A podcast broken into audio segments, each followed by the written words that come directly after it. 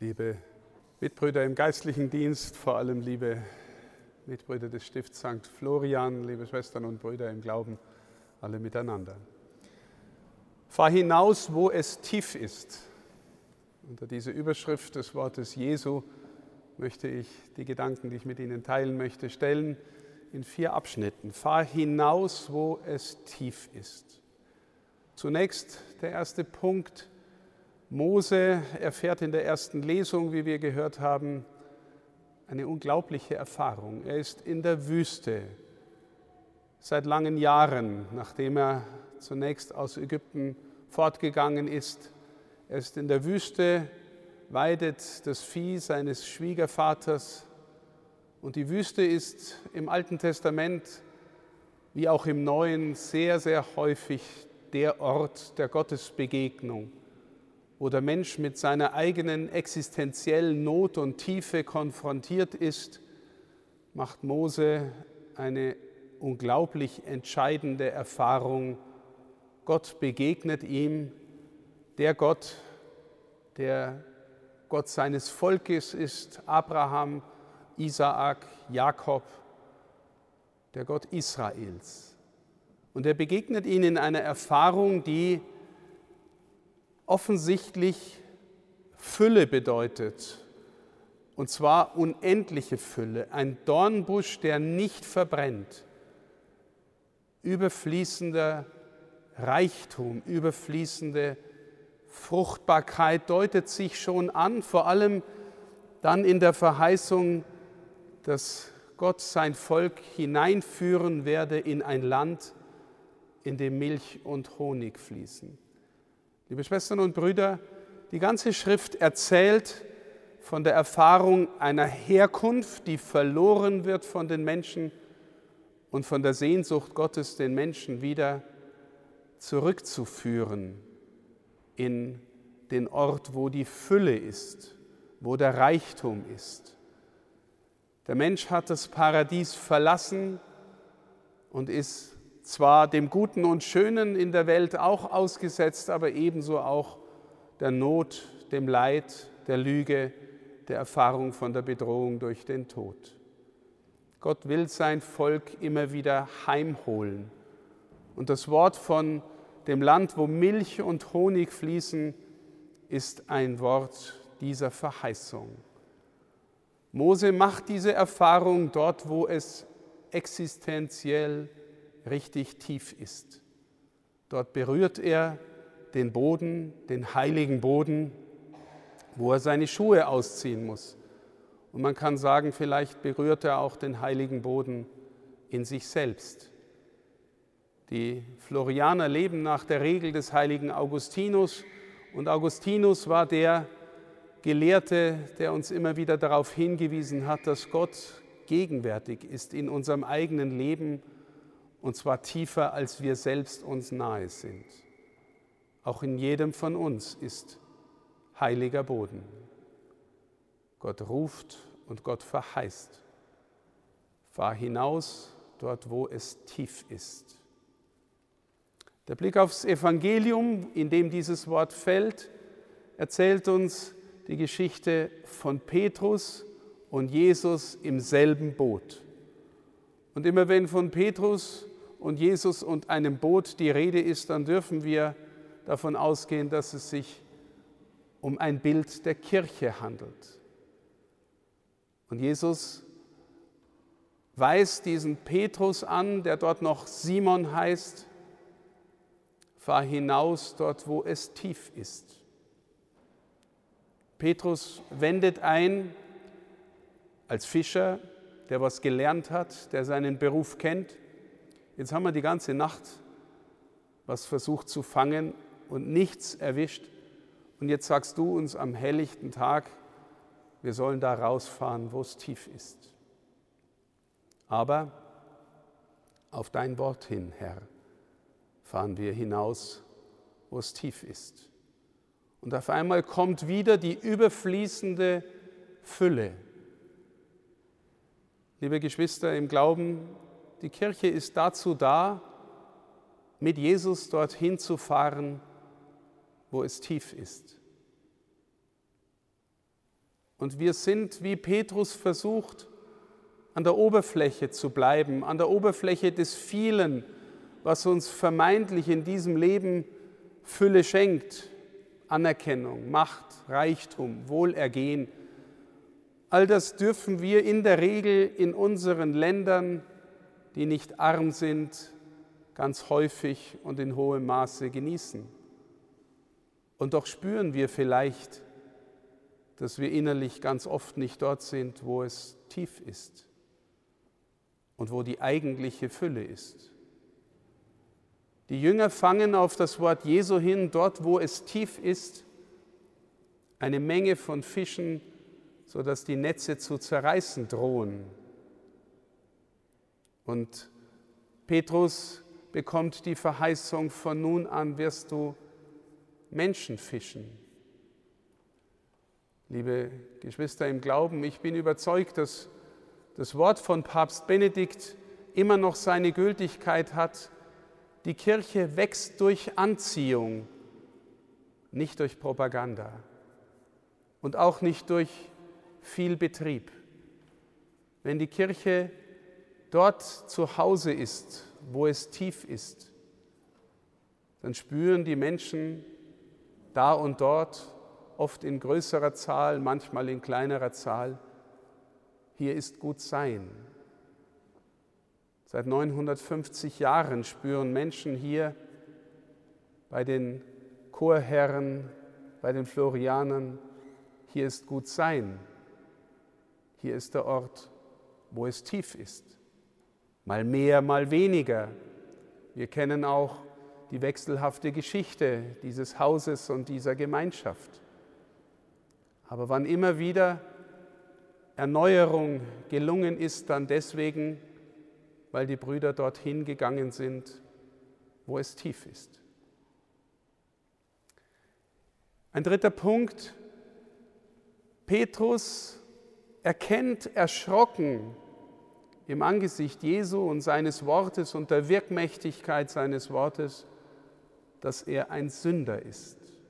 Herr, geh weg von mir, ich bin ein Sünder. Petrus ist entsetzt mit den anderen und erschrocken über das, was da passiert. Liebe Geschwister und Brüder im Glauben, es ist eine herausfordernde Erfahrung in Zeiten wie diesen von der Erkenntnis der Sünde zu sprechen. Aber was meint es zuerst? Die Schrift geht immer davon aus, dass Sünde nicht zuerst die böse Tat ist, nicht zuerst die Lüge, die Verleumdung, der Verrat, der Mord, der Ehebruch, was auch immer, sondern zuerst kommt immer das Leben in der Entfernung von Gott. Das Leben, als ob es Gott nicht gäbe. Das mangelnde Vertrauen in seine Gegenwart, der Unglaube, dass es den Ort womöglich gar nicht gibt wo es tief ist und ich mich deswegen an anderen Dingen festklammern muss. Sünde ist innere Entfernung von Gott und die böse Tat folgt aus dieser inneren Entfernung. Der Egoismus folgt, wenn ich nicht mehr glaube, dass es einen Ort der Fülle gibt, in dem ich zu Hause sein kann, wo es tief ist. Und Petrus erkennt auf einmal schlagartig, in dieser Szene, die immer noch am Anfang des Lukasevangeliums steht, wem er da wirklich begegnet. Derselbe, der im Dornbusch dem Mose seinen Namen preisgegeben hat, derselbe ist in Fleisch und Blut unter uns gegenwärtig und zeigt uns, wo es tief ist, wo die Fülle herkommt, woraus wir eigentlich berufen sind zu leben. Und die Erkenntnis, ihn im selben Boot zu haben, führt zu der Selbsterkenntnis, Herr, ich habe gar nicht dort gelebt, wo es tief ist. Ich habe meine Schuhe in deiner Gegenwart gar nicht ausgezogen. Ich spüre gar nicht den heiligen Boden, aber jetzt in deiner Gegenwart erschrecke ich und fall nieder von dir und spüre, ich bin gar nicht würdig, dem zu begegnen, der mich da eingeladen hat, in dieses Boot, das eigentlich mein eigenes ist. Herr, geh weg von mir. Ich bin ein Sünder. Aber die wunderbare Antwort Jesu, die immer neue Antwort Gottes 365 Mal in der Heiligen Schrift. Fürchte dich nicht. Fürchtet euch nicht. Ich bin es. Ich will euch zu neuen Menschen machen. Ich will euch zu Menschen machen, die ein anderes Herz haben, die es innerlich dort verankert haben, wo es tief ist. Der Weg mit Jesu, liebe Schwestern und Brüder, der Weg mit Jesus setzt Bekehrung und Erneuerung voraus. Die Erkenntnis, dass wir immer wieder entfernt von Gott leben. Und der vierte Punkt, liebe Schwestern und Brüder, was folgt aus so einer Erneuerung? Und hier denke ich jetzt auch wieder an unsere Florianer, an die Mitbrüder in diesem Haus seit 950 Jahren. Es folgt die Erfahrung einer Gemeinschaft, die daraus lebt, dass sie immer neu dorthin gehen, wo es tief ist. Eine Gemeinschaft von Männern, die darauf verzichtet haben, selber ihre eigene biologische Fruchtbarkeit zu erleben. Männer, die auf die Ehe verzichten, die persönlich auf Besitz und Reichtum verzichten, die sich einander ein- und unterordnen in Gemeinschaft. Warum lebt ein Ordenschrist heute arm, ehelos und gehorsam? Es ist nur möglich, liebe Schwestern und Brüder, wenn man berührt worden ist von dem Ort, wo der Reichtum hervorquillt, aus dem Ort, wo es tief ist, an dem ich immer wieder hingehen kann, meine eigene Sehnsucht, meine Not, meine Entfernung füllen lassen kann, berührt werde von der Anwesenheit des Herrn im Boot der Kirche in stürmischen Zeiten. Ein Zeugnis von Gemeinschaft, das Miteinander auf den Ort bezogen ist, wo es tief ist, wo Fruchtbarkeit kommt, wo die Verheißung des Landes von Milch und Honig, auf das wir zugehen, schon im Geheimnis anwesend ist. Und es drückt sich dann auch in anderen Dingen aus, die hier gepflegt werden. Die Musik, vor allem mit dem großen Bruckner Erbe hier in der Kirche, die Schönheit von Kunst, von dem Erbe der Tradition, von der Pflege der Wissenschaft, von der Suche nach Wahrheit, vom Berührtsein von Schönheit. Liebe Schwestern und Brüder, hier wird Schönheit, Kunst, Kultur deswegen gepflegt, weil die Brüder der Überzeugung sind, dass sie damit auf die Quelle von Schönheit verweisen, die nicht nur aus dieser Welt ist. In der Liturgie wird ausdrücklich in der Schönheit der Liturgie, des Gesanges, der Musik, der gemeinsamen Feier, dass wir auf den verweisen, der der Herrliche ist. Überfließende Schönheit, die Quelle der Wahrheit, die Quelle der Güte. Die Brüder leben hier ein Zeugnis von Gemeinschaft, das dadurch anziehend wird, dass sie miteinander immer neu dorthin gehen und davon Zeugnis geben, wo es tief ist. Und liebe Mitbrüder, ich bin selber Ordensmann und ich weiß, dass wir im Kloster auch immer wieder versucht sind, dort hängen zu bleiben, wo es nicht so tief ist.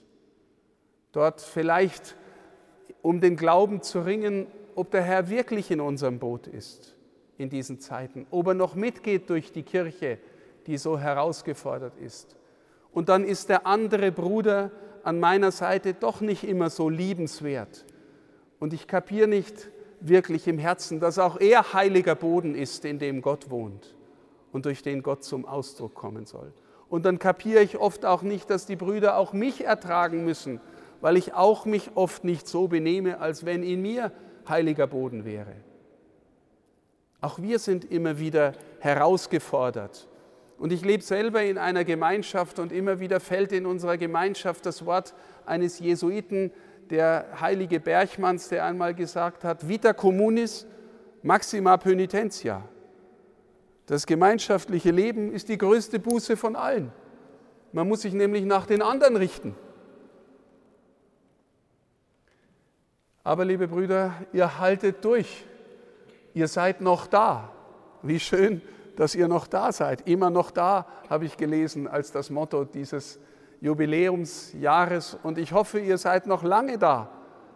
In den nächsten tausend Jahren oder wie lange es auch dauern wird, bis der Herr in seiner ganzen Fülle und Majestät wiederkommt. Und ich wünsche euch von Herzen, dass ihr immer neu Zeugnis gebt von dem Glauben und dem Vertrauen, dass er da ist, dass er die Quelle von Wahrheit und Schönheit und Tiefe ist, dass ihr zuerst aus ihm lebt, weil ihr wisst, wo der Weg dorthin ist, wo es tief ist. Und weil ihr in der Lage seid, es den anderen auch zu zeigen, den anderen auch zu zeigen und sie berühren, berührt werden zu lassen von der Quelle, wo es tief ist. Herzliche Gratulation zu diesem wunderbaren Jubiläum und ich bin schon ein wenig stolz, dass der Bischof Altmann von Passau der Gründer dieses Hauses ist und uns verbindet in der gemeinsamen Suche danach, wo es tief ist. Der Herr verlässt seine Kirche nicht. Wenn, dann sind wir es, die immer wieder uns davonschleichen.